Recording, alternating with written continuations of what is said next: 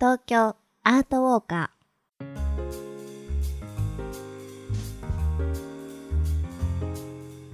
皆さんこんにちは。ナビゲーターの安原もゆるです。そしてお相手は？ーエマちゃんです。よろしくお願いします。この番組は街角アートの音声ガイドをコンセプトに366日の東京アート巡りの著者である安原もゆるさんがパブリックアートを解説しその魅力をお届けしていきます。早速ですが今回ガイドしてくれるアートは何ですか？今回ご紹介する街角アートは立川のファーレ立川アートです。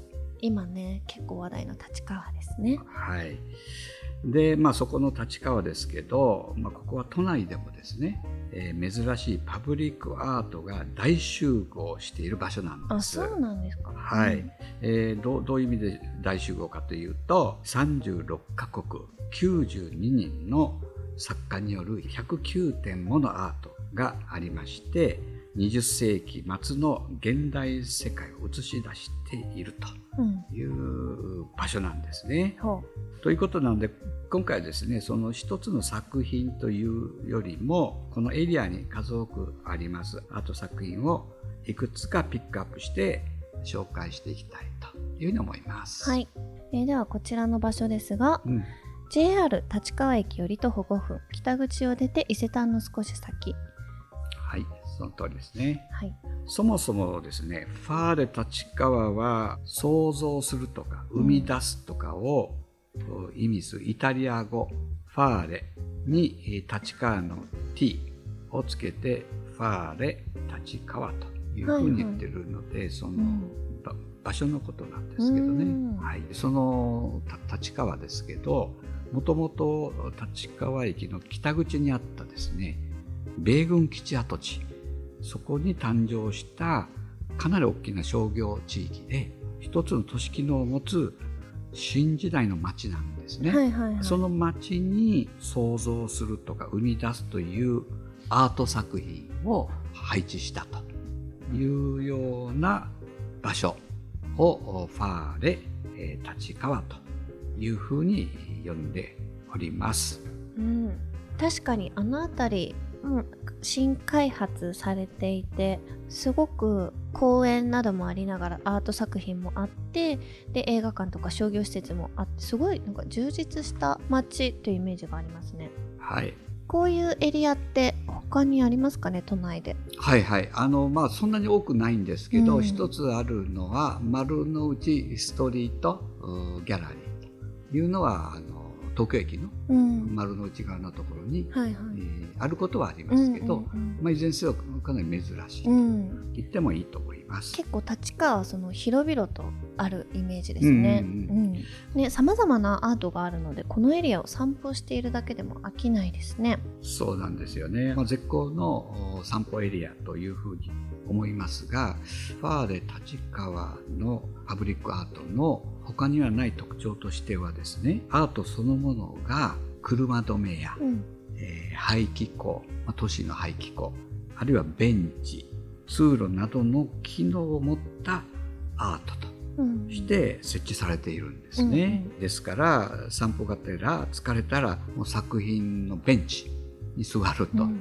いうのもありなんです、ああ、なるほど。じゃあ、さりげなくアートが設置されていて。はい。うん、まあその作品それぞれ特色はあるんですけどあえていわゆる美術館にあるようなですね解説パネルっていうのは置いてないんです。うん、うん。まあ、一つには、まあ、見たまんまを感じてほしいというのも一つあると思うんですけど、ただあやはり知りたいという意味ではファーレ立川アートナビというアプリがありますのでそれで聞くことができます、うん、この番組みたいな感じですけどそうですね。うん、競合はしないと思うんですけど そんな中でですねまああえて一つ二つ紹介するとすればですねはい。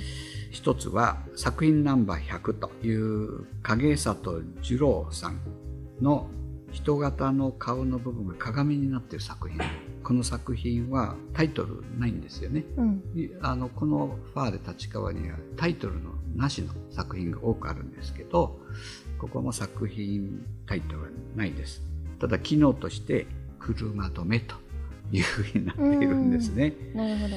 アート作品っていうのは、まあ、人に見られてですね鑑賞されて初めてその作品としての価値が生み出されますよね。うん。この作品は逆にですよねその人を見ているのかもしれない。の深い深いですね。深い深い話それは萌えでしょ。るさんの考察ですか？うん、わ私の個人的な 個人的な考察なんですけど作品側が見てるかもしれないとうん。いうのがありますね。あともう一つ挙げるとすればあ作品ナンバー19のですねシンガポール人のタンダウーさんのお高さ3.7メートルもあるですね巨大な買い物かごなんですね。まあ、白の編み込みが入ったすごい楽しい作品なんですね。はい。作品のタイトルは「最後の買い物」とうん。なっています。うん。で機能としては排気口の役割を果たしてるんですね。網網になってるんで、ああなるほど。うんうん、でそこから空気が抜けるとへえいう。面白い。面白いでしょ？アートを作る方も楽しいでしょうね。楽しんでるんだと思いますある意味のこう不自由を与えられて、うんうん網網であれとか空気が通るようであれとかそういう指示を受けてから、うんで自分の作品に落とし込んでるうんわけなので、作る方も楽しいし、見てる方もうん、楽しい、見てる方もあそんな機能性のあるアートなんだはい楽しみありますはい、ね、はいえーベンチなどもあるのでそれこそ撮影スポットとしても素敵なアートがたくさんありそうですね。そうですね。あのまあ109作品ですね。えーどれも写真映えして迷うところなんですが、モエルさんが一つ選ぶとしたらどれですか？一つと言われると作品ナンバー72のニキド・サンファルというサイケデリックというかビビッドな色をしたベンチです。はい。タイトルは会話となってるんですけど、うんまあ、ここに座っていろいろな楽しい会話が楽しめるんじゃないかなと。うん、私なんかこの作風見たことがあって、はいはい。あの香川県の直島にあるベネッセミュージアム、はい。あの美術館とホテルが一体型になった。安藤忠雄さんそうですそうのです。設計のはい。ホテルっていうか。そこの広場にありましたねこの方の作品が。すごい私特徴的だからううんうん。分かりやすい、見逃してたな私も行ったのに。うん、がこれやっぱり広場とか街中にあるとすごい目に目を引く目を引く作よね。品で、ううん。ん、楽しい気持ちになりますね。いや本当子供そうだよね。もすごあのくすごく好きな。ワクワクした感じになって、楽しい作品だなとうん。思いました。ね、そういう発見があるのも面白いですね。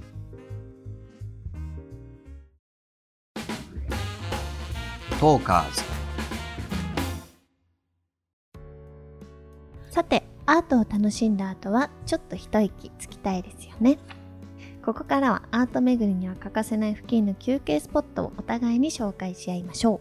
おゆるさんどうですか、はいはい、あのグリーンスプリングスというう大型複合施設があるんです。これ新しい施設なんです。これは結構人気ですよね。ファミリーにすごい人気みそうないんですね。まあ、ここにいろんなショップがあるんですけど、その中からですね、えー一つおすすめするとすれば、1階にある R ベイカーというベーカリーカフェですね。うんうんはい。ここはですね、あの自家製の天然酵母とオリジナルの小麦粉、米粉を用いたもちもちの食感が特徴のパンですね。それをラインナップしてる。お腹空いてきましたうんうん、あ、そっか。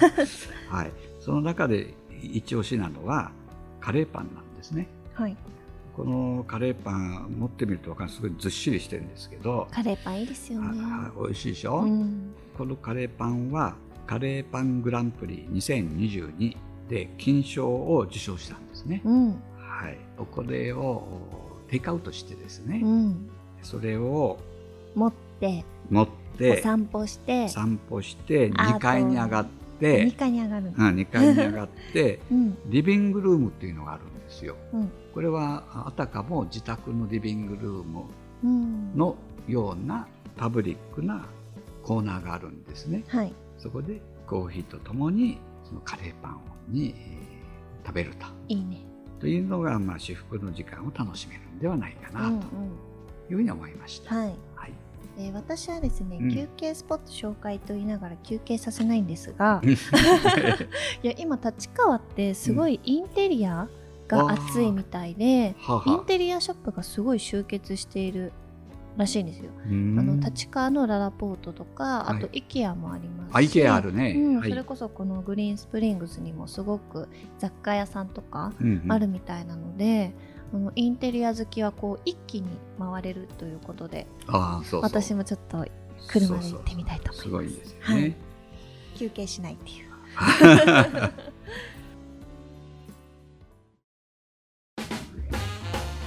トーカーズまあ先ほど紹介しましたですね、あのグリーンスプリングスねうん。にはあのまたですね、銀行系では珍しいはい。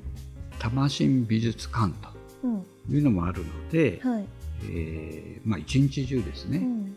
ファーレ立川のアートを含めて一日中アートが楽しめうるん町、立川ということに川なります。昭和記念公園あります。ねはい、大公きいとはい。すごく暮らしやすい街にどんどんなっていきそうですね。ランキングでね、上がってきそうですね。うん番組では質問やご要望をお待ちしています私の街のこのアートが気になるとかこの街を取り上げてなど番組概要欄のフォームからまたは「ハッシュタグ東京アートウォーカー」でツイートしてください私のエマちゃんアカウントにご感想ご要望をお寄せいただいても結構です。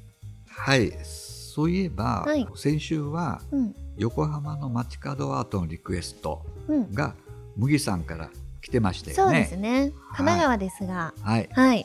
横浜の街角アートも取り上げてほしいということで。そうそうそう。まあそういうことでですね、まあ東京に限らず横浜にもたくさんの街角アートがありますが、はい。そこから2つほどシェアさせてください。おーありがたい。早速情報を仕入れてきたんですね。はいはい。ありがとうございます、えーそれはリクエストにはねお答えしたいと思いますよ。うん。一つはですね、そごう横浜店の屋上はい。に太陽の広場というのがあるんですけど、はい。そこに明日の神話でご紹介した岡本太郎さんのうん。そのものズバリ太陽うん。と題したねアート作品があるんですよ。へえ太陽だ。ももろでしょ？もろに太陽。もろ太陽でしょ？皆さん何色だと思いますか？この太陽。私は赤かなと思ったんですけどなんと緑。緑。ね 面白いでしょ、うん。岡本太郎さんの作品だっていうのはもうすぐわかる作品ではないかなと思います。あとですねあのもう一つご紹介するとすれば京浜急行の上大岡駅、はい。えーかなり大きな駅だと思いますけど、はい。そこの夢大岡アートプロジェクトっていうのがあるんですけど、はい。その一環として設置されている、うん。あの4人の子供のオブジェ「World is Yours」はいというすごく発音が良かったですねあそうですか？うん。ありがとうございます。このオブジェは日本を代表する世界的な現代美術作家奈良義智さんの作品なんですよ、あのすごくあのキュートな奈良さんのね。奈良さんの,、うん。あの作品であの4人のうん。子供たちがうん。設置されているんです、うんはい、へー。もう本当ね楽しくなりますよこの見ると。巨大フィギュアみたいな感じで。そうですそうです4体あるんですね。はい。かわいい。ありがとうございます。麦さん見てみた感想もぜひお便りくださいね。この番組に取り上げたアートは本日のファーレ立川アートも含めて私の著書366日の東京アート巡りでも詳しく紹介しておりますのでぜひ番組と一緒にお楽しみください。次週またお会いいたしましょうさようなら。